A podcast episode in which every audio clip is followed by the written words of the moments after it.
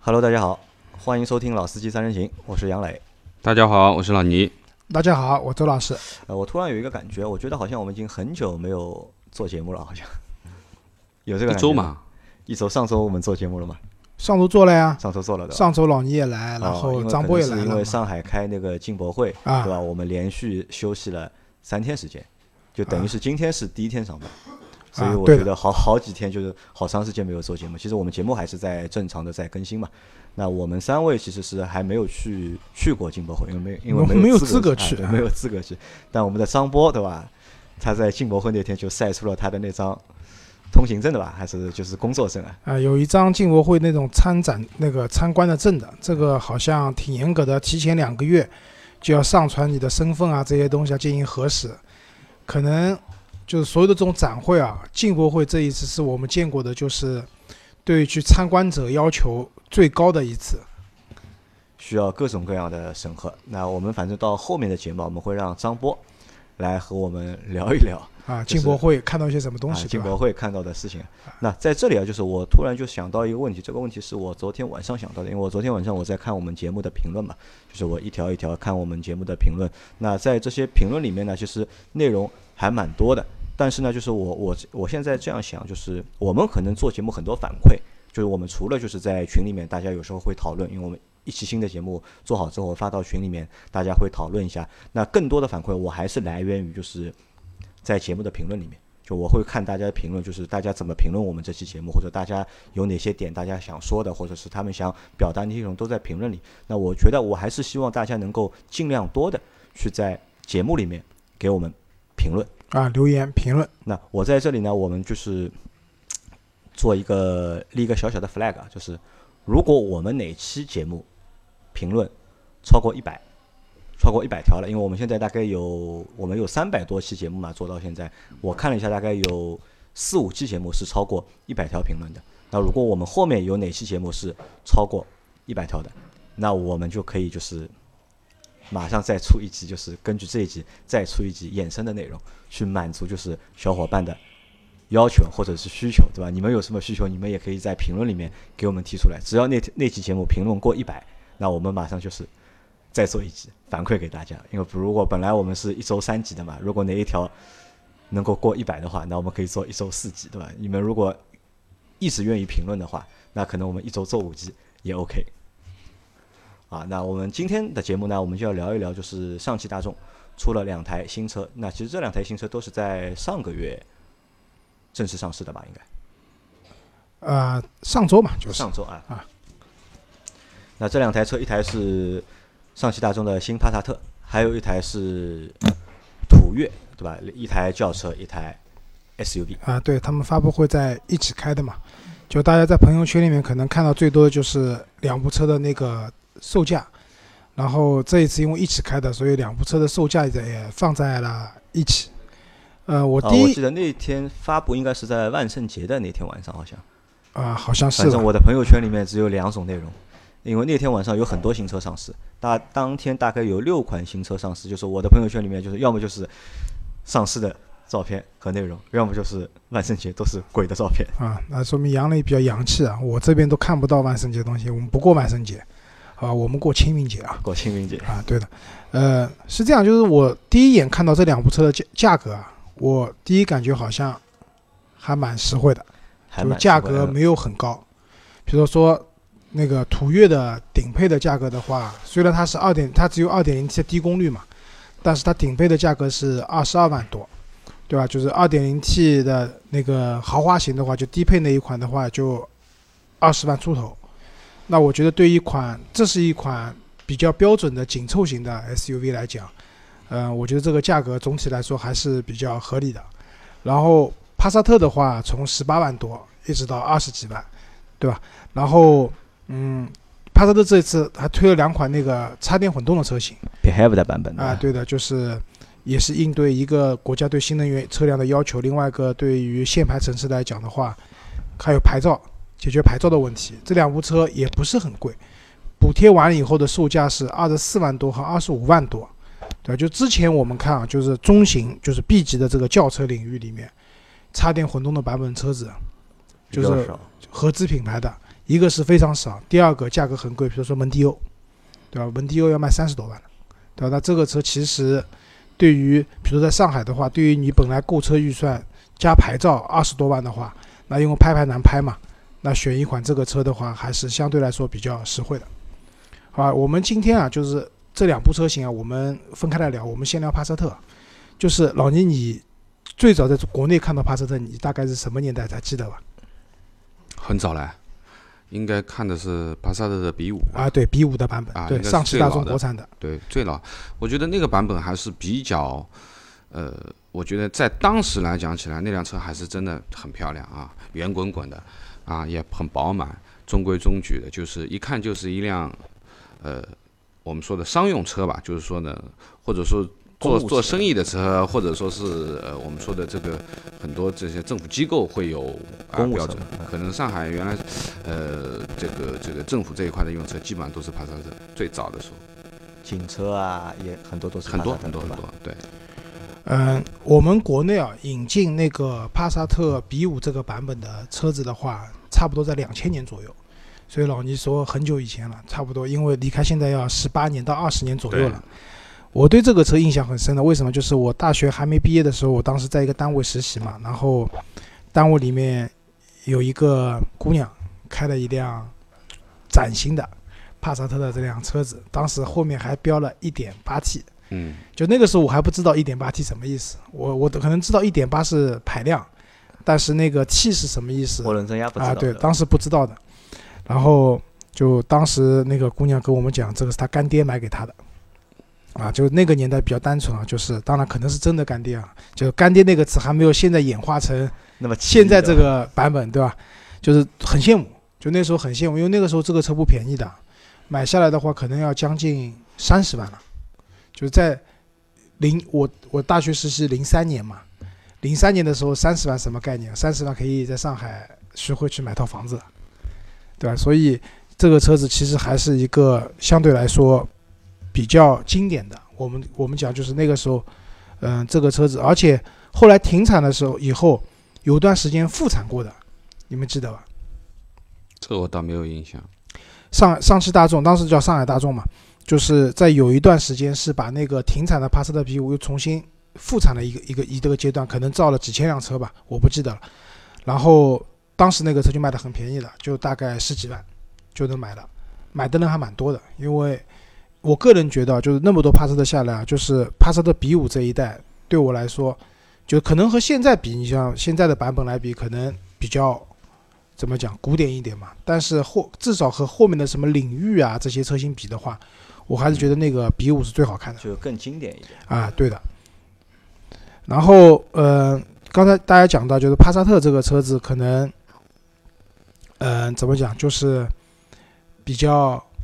传统印象里面是比较商务的、公务的这样的一种用法，这其实也解释了为什么，呃，那个叫什么，迈腾和帕萨特之间的销量，我们每个月做那个销量节目的时候，你会发现迈腾的始终都会比帕萨特卖的好一点。对，对吧？这个就像老倪讲的，就是我们之前讲东本和广本那个同样的车子，那可能东本的车子要偏运动一点。对吧？广本的车子可能比偏舒适家用一些，但总体来说，呃，不同取向的车子它的销量是不一样的。那在现在我们因为国内啊，就是买车，以前可能就像两千年的时候买得起帕萨特的人啊，其实那个时候的人肯定不不讲究运动，对吧？运动的人去买宝来了，对吧？肯定那个时候大家买这个车就是走这种公务商务路线的，所以帕萨特是一个比较好的选择。但是现在的话，购车的年龄段。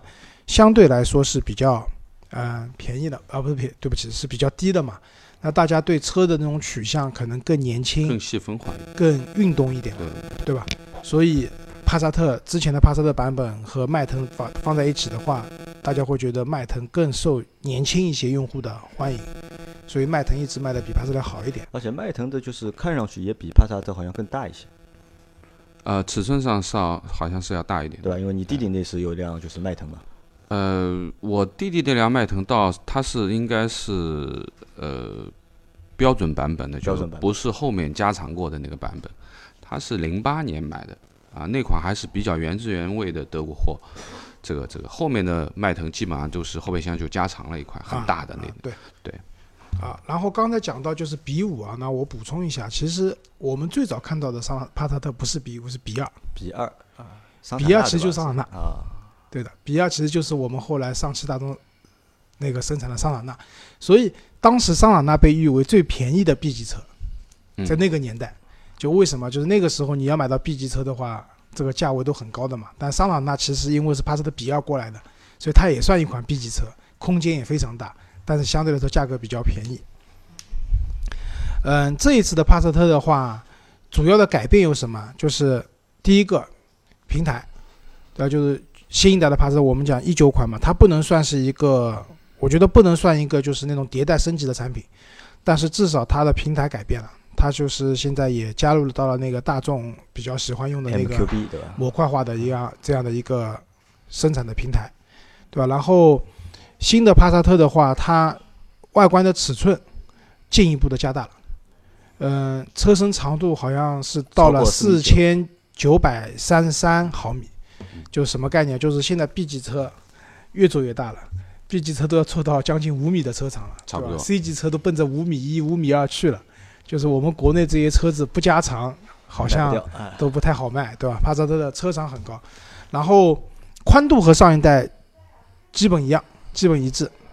这代宽度是幺八三八，上一代是幺八三四，基本上一样，没有就。多了四毫米，这个可以忽略不计。然后那个高度降低了，对吧高度其实也其实也只降低一点点嘛，它高度是幺四六九嘛，上一代高度是幺四八四，啊，这个五毫米蛮多，的，五毫米蛮多了。蛮多的。啊，这个对一辆车来讲，其实五毫米还是有一些区别的。你的观感上，啊整体的观感上六九和八四啊，呃，对，六九和八四，六九八四还不止五毫米啊那不十五毫米，就是一点五厘米，一点五厘米的高度，其实对于一辆车来讲，嗯，差距还是蛮所以大的。这一代的帕萨特在外观上看上去，可能要比上一代的感觉有一点点是不一样的。啊，有一点不一样了。我觉得观感上要更运动一点，对吧？嗯轴距呢？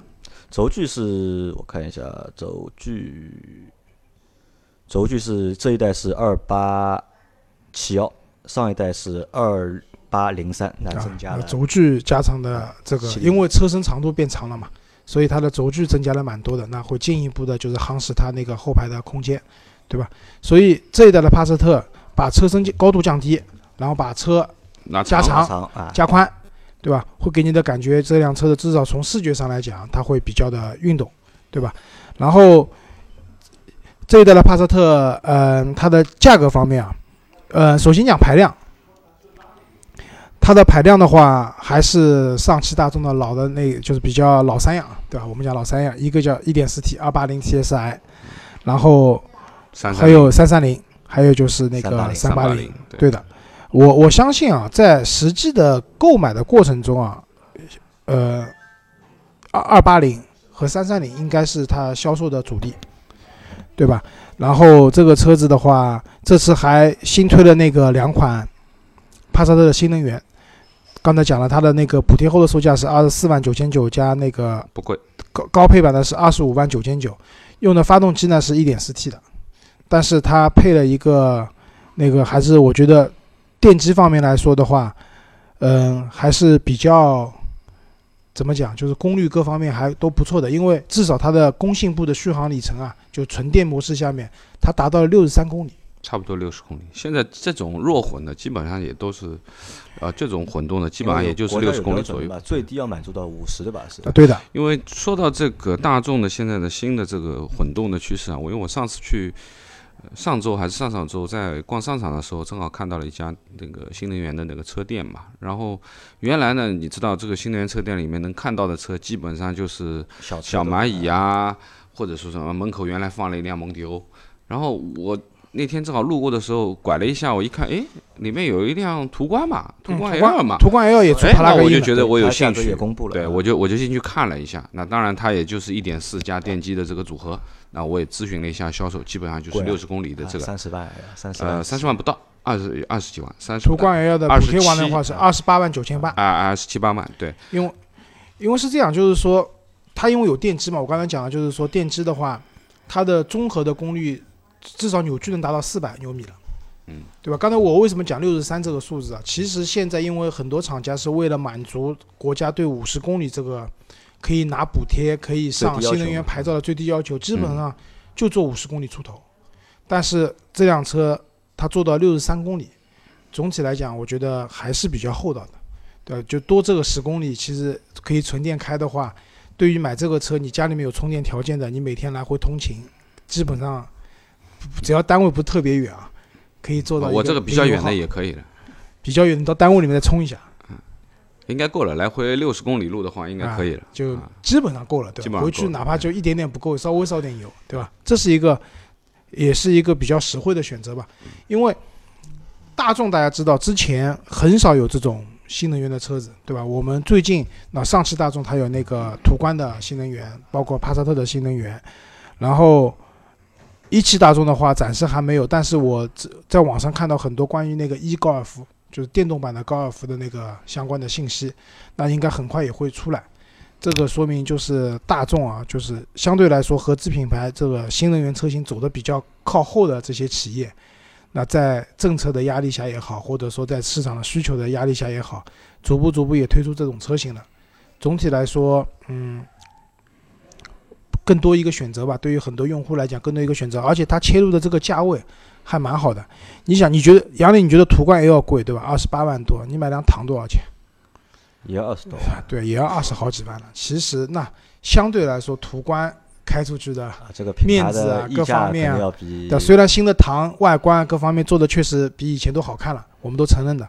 但是如果可以选的话，我相信很多人还是会去选辆途观嘛。多贴个五万块钱，对吧？可能也多不了五万块钱，好，就但是配置方面估计没有唐好，对吧？唐的配置是比较高的，里面那个可以旋转的屏幕啊这些东西，嗯，所以我觉得这一次的新的帕萨特上市比较重要的一点是说，它把它的那个整车的风格可能更加趋向于运动，呃，年轻这一块了。哎，你们觉得除了迈腾肯定是竞品嘛？你们觉得帕萨特还会有哪些车型是它的竞品？帕萨特竞品啊？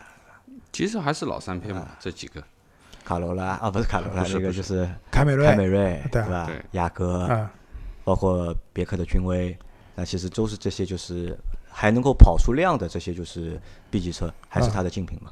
我我觉得啊就是帕萨特的它的可能最终的竞争啊，还是落在和迈腾之上，和迈腾之间。啊，对的，因为其实我个人觉得它的和凯美瑞、雅阁这些车的风格取向完全不一样。对，会会去考虑雅阁、凯美瑞的人，不太会去买帕萨特的。是的。同样，如果就不冲着帕萨特这辆车型去的人，也不太会去买雅阁、凯美瑞的。对。至于你说的通用的君威、君越这种车子呢，可能是中间地带，就来回选选的实在没意思，然后去看看那个车，反正优惠也大嘛，就可能会最终会去选这个车子。嗯，那帕萨特我们就先讲到这边，后面讲一辆那个新的 SUV，这辆车是全新的了，对吧？叫那个。途途岳，我老是搞错名字啊！现在要记住，就是上汽大众是途字辈，途字辈对吧？途字辈，然后那个途岳、途昂、途昂对吧？然后一个探戈和探岳，探岳这个是探字辈的嘛？探字啊，探字辈，对的，嗯，就是以前整个大众集团下面，我们进口不算的话，只有上汽大众有 SUV 卖，途观嘛，就是那个时候途观对吧？后来出了途观 L 加途观丝绸之路版，啊。后来又有了途昂，对吧？就是基本上是上汽大众在卖那个 SUV，然后一汽大众的话轿车打天下。但是今年从探戈开始嘛，半年之内的话，探戈、探岳上市了，然后加上这一次的那个途岳，它名字反正后面都差不多的，前面和我换一下，也上市了。嗯，我觉得途岳的价格还是比较，因为我们之前讲聊探戈，我们聊过它的配置，对吧？然后那个。途途岳呃探岳，我们也聊过它的配置和价格，总体聊下来觉得性价比不是偏贵啊，不是特别好的，不是特别高的。如果没有综合优惠的话啊，那事实上有的嘛啊，对，讲到优惠的话，还是回过去那句话，就是帕萨特，嗯，这是一辆带着优惠就上市的新车，嗯，现在已经能有优惠了。呃啊，对我还想到一件事情，之前我们讲就是现在有一句话很流行的，你们听过啊？叫那个不怕光头开路虎。就怕大众带字母，老师知道什么意思啊？我知道啊，就是以前就大众的车子的话，最早就是那个辉辉腾，对吧？辉腾的字母在中间的嘛，对吧？然后后来辉昂也在中间的。那顺便是提一下，现在的新的一代帕萨特，它的那个帕萨特这几个英文字母啊，是在它的 logo 下面，牌照上面也是在中间的。啊，其实我觉得这个设计还很讨巧的。其实我也是因为看到了，就是这个字母放到了屁股后面当中啊，就是一下子就对这台车的一个感觉啊，就是发生了一些就是细微的变化。就本身觉得就帕萨特这个车其实还蛮就是蛮土的，或者是蛮呆板的一台车。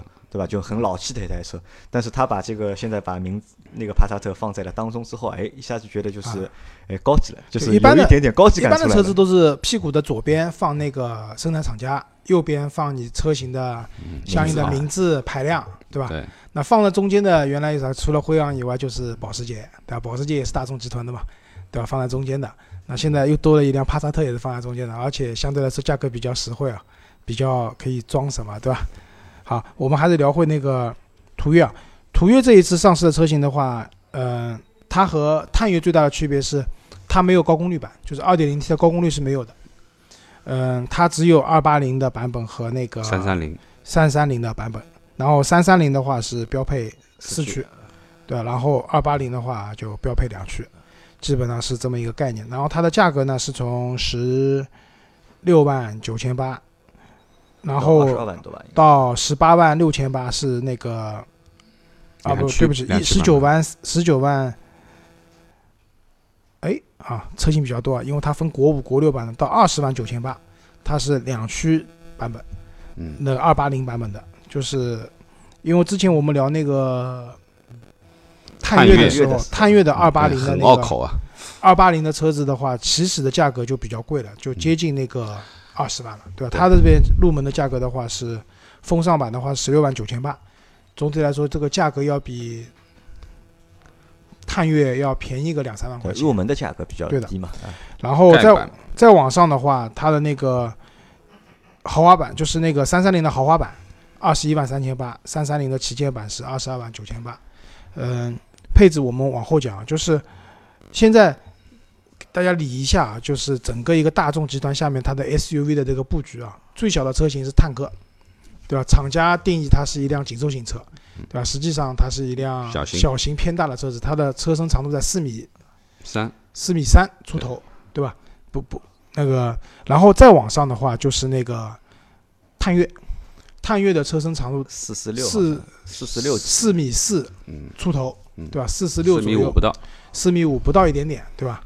它厂家定义它是一辆中型那个 SUV，其实是一个勉强能够达标的。它算一个紧凑型的一个长度，因为其实我觉得就是它轴距比较大。这个对厂家的定义和我们定可能还是有点不一样。我们是根据就是车身的长度来定义这个级别，但厂家呢，它是玩的什么？它是按照轴距，它来和我们定。我觉得也不是轴距，他们就是把这个车子放大了一个级别去讲，让你觉得我因为贵嘛，这两部车定价都比较贵嘛，让你觉得我花了这个钱，你想。探戈的价格，你去买辆，跟你说这是一辆小型 SUV，你能接受吧了？对，你接受不了的，对，这只是厂家的在那个宣传的时候，因为所谓的紧凑型、中型也没有一个统一的标准嘛，对吧？只不过是我们根据市场上大家在卖的车子的一个比较平均下来的一个车身尺寸去聊这样一件事情。好，然后接下来一个尺寸就到我们的今天要聊这个探岳，对吧？探岳的车身长度是超过了四米五，啊。然后这是一个，那探月没超过四米五，探月好像也是四米四四多，四米四千四百多。啊，不好意思，四千四百多，对，四千四百五十。那就是差不多。途岳是四千四百多，探岳是超过四米五的。啊，那我说反了，不好意思啊，就是先是探戈四千三百多，然后到那个途岳，途岳四千四百四千四百五十三，对，然后再到那个，嗯。探岳四千五百多，太累了。然后再往下是中型的 SUV，就是我们讲那个上海的途观，四千七百多。再一辆超大的就是途昂，五米多。那我觉得这个其实我们前面就是搞混了嘛。其实这个搞混，我觉得是什么？是我觉得认为这是一个厂家的一个很好的一个策略。其实它就是把我们就是你从 四米三开始，对吧？到四米八、五米，对吧？全有，你也搞不清到底哪辆是哪辆，但是都在大众里面选，对吧？你要么到。上汽大众里面选，要么到一汽大众里面啊？对，这也是我想讲的，就是我们尺寸还是略有差距的。虽然是南北大众，就是说其实它还是尺寸上面没有它的，我觉得它的范围啊还是比较比较宽泛一点。就故意的，我觉得这个是一个故意的一个策略，就是南北大众各去占不同的就是尺寸的区间嘛，他们也没有做到尺寸上的一个重叠，对对吧？因为我们本来以为在做我们在做探岳那期节目的时候，我们觉得途岳可能这台车和探岳是一样的，但是看到的就是真车之后，就看到配置表和那些参数之后，其实还是不一样，嗯，明显就是途岳就变变小了嘛，就啊，对的，但是呢，因为它的价格。相对来说并不高，对吧？所以它这个尺寸配它这个价格，我觉得还是可以比较容易接受的，这是一个点。然后另外一个就是我想讲的，大众一贯在配置上给的都不是很好。大众大众其实不是一个以配置为见长的一个对的品牌，我觉得。但是在那个途岳上面呢，嗯，我们仔细看了一下，就是其实途岳啊，它的那个二十二万九千八的那个车子。一般我们在推荐车子的时候，我们很少去推荐那个顶配的车型，对吧？因为顶顶配的车型的话，相对来说会性价比性价比比较弱嘛。但是我我我发现啊，途岳这辆车子，它的旗舰版，它的相对来说它的配置配配上去的那个合理度，包括它的那个实用性来讲，是一款性价比比较高的车型。呃，旗舰版的车型，就是我讲几个就是比较。呃，高科技一点的配置啊，就是首先一个这个车子液晶仪表盘有了，嗯，对吧？然后呢，就是那个它的那个，那个除了液晶仪表盘以外，就是这个车子在那些主动安全上的配备也是比较足的，比如说 ACC 的自适应巡航、主动刹车啊，这些配置在顶配车型它旗舰版的车型上都能看到了。那我觉得就是现在就马上一九年了嘛，你去买一辆全新出厂的车子的话，这些配置如果都没有的话，相对来说会稍微的寒碜了一点。那我觉得这个话只能这么说，就是在这个配在这个车型里面，在途岳的就是各个车型里面，就是顶配的车型，我们觉得是相对来说就是比较好的一个。车型，但是你如果放在就是全部的 SUV 里面去比的话，其实这个性价比也不是很高啊。对，对吧？我讲的就是在途岳这个序列里面，就为什么就是我们去对比它豪华型和旗舰版，豪华型和旗舰版它们的差价一万六千块钱。嗯，怎么讲？你不能说豪华型不够用了，豪华型肯定也够用了，对吧？但是就是总体来说的话。旗舰型它给你的这多了这一万六千块钱，它给你的这个车子的豪华度啊、科技感的提升，我觉得是值这个一万六千块钱的差价。一万六千块差价，对吧？啊，对的。那老倪怎么看这台车？因为这台车其实就是会替代，就是我们现在的就是途观的，就是丝绸之路版嘛。我觉得啊，就是前面讲了这个尺寸啊，其实还是比较小的这个尺寸。我看了一下，它轴距就是二六八零啊。啊，二六八零的一个轴距，那其实说实话，这就是一个紧凑级的一个一个非常标准的二六八零，其实是一个非常标准的紧凑级的尺寸和呃轴距度的啊，就是不管它是车身尺寸也好，还是它轴距尺寸也好，其实是一一个我认为是蛮标准的一个紧凑型的一个一个标准。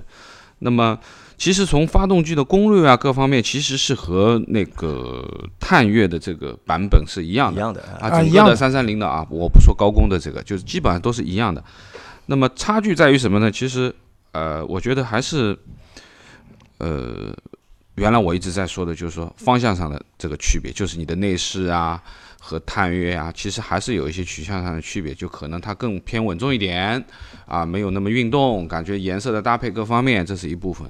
那么另外一个呢，就是老周前面讲的这个旗舰版的车型啊，应该这样讲，就是说我粗粗的过了一下它的配置，其实还是东西蛮多的。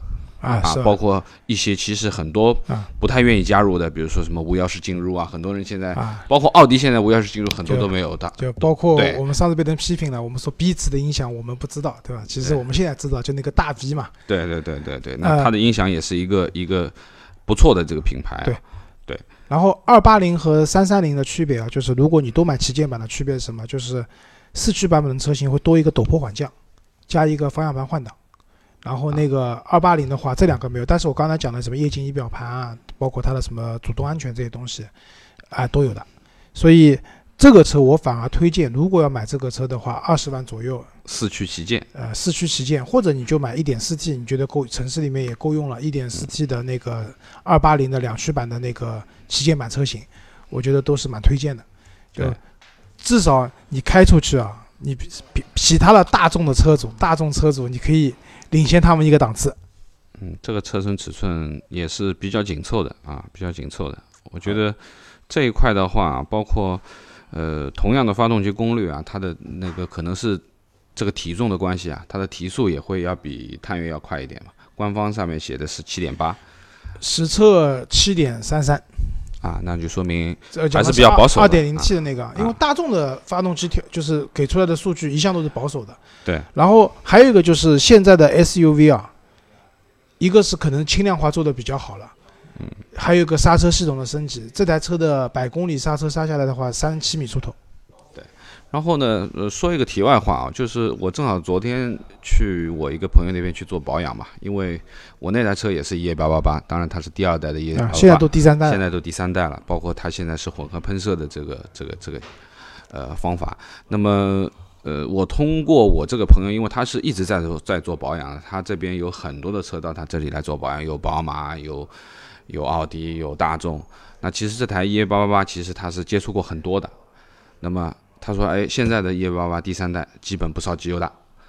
他问我烧多少，我说我这个不能算烧机油的啊，一万公里也就多一升机油，我说只能叫机油消耗。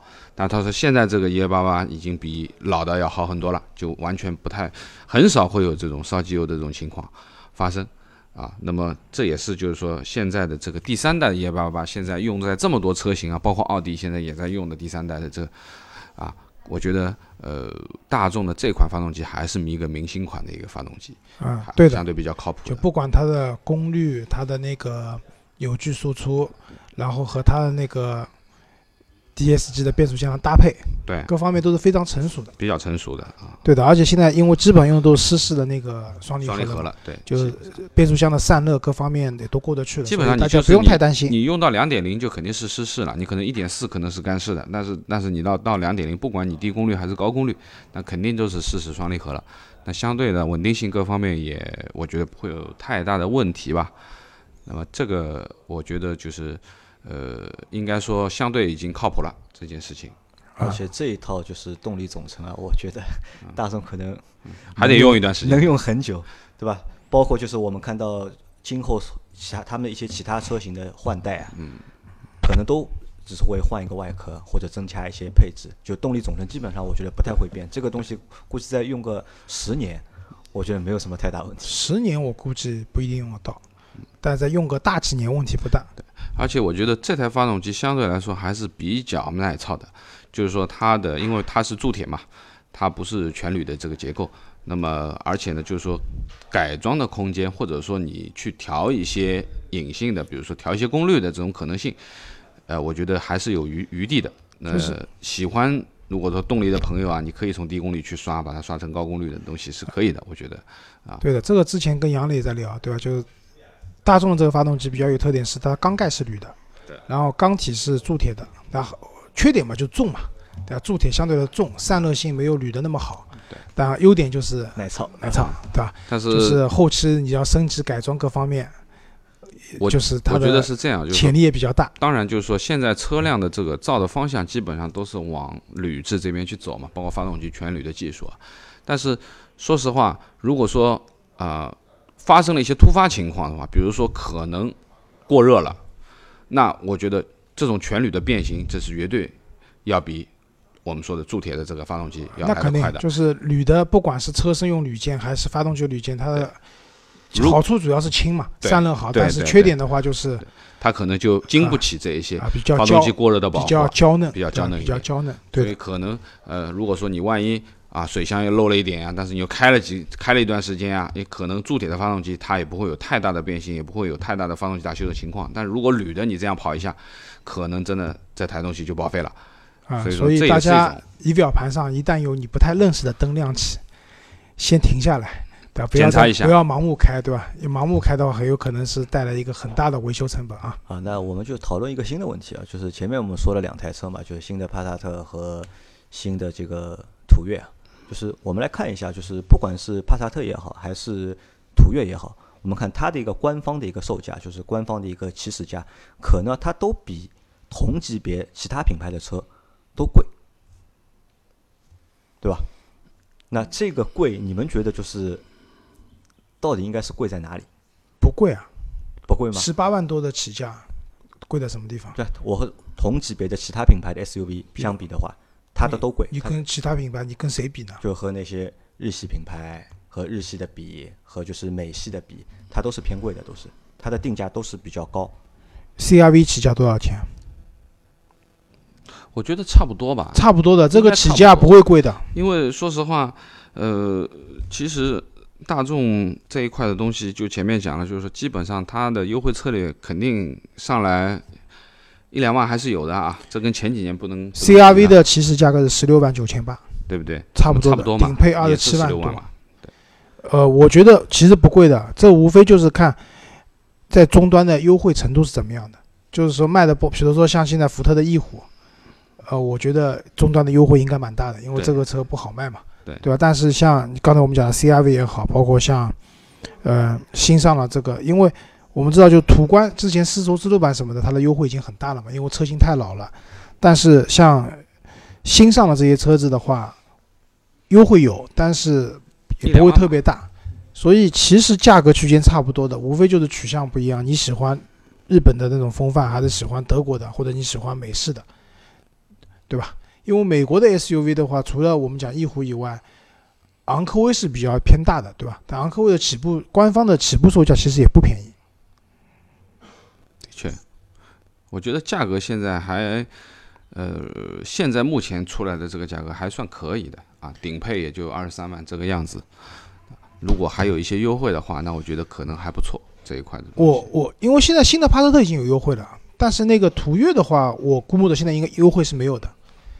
怎么样也要撑到年底再说了，对吧？那么预估一下销量吧，就是预估一下，就是途岳会卖的好一点，还是探岳会卖的好一点？我觉得可能途岳卖的好，途岳卖的好。呃，我也觉得。因为什么道理啊？就是一个是价格因素，其实两部车接近配置的价格其实差不多的，但是至少别人会觉得，呃。途岳这个车子，它的顶配价格才二十二万多，我就是很多人敢去看一下。嗯，那个要三十。那个一听三十万的车子，有的人看都不去看。这完全是。那这是一个，另外一个就是市场消费习惯嘛，就大家可能还觉得那个 SUV 的话，你可能还是要先往上汽大众店去跑，对吧？想不到往一汽大众店去跑。是的。好吧，那还有什么要补充的吧？关于这两辆车，我觉得回头去开了再说吧。这个车最终还是要开。我觉得我们后面可以做一期节目啊，就是把途岳和探岳啊，我们可以多去体验一下两部车子。就是这两部车子车身尺寸嘛也差不太多，对吧？发动机各方面的系统也差不多。看看配置嘛，其实同价位的情况下也差不多啊。情况下，我们可以去体验一下两部车子到底会有怎么样的一种区别，对吧？我相信这也可能是我们的小小伙伴们会比较感兴趣的一个话题。车子最终还是要开起来才能说好。那我们这期的节目就先到这里，感谢大家的收听，谢谢大家，再见。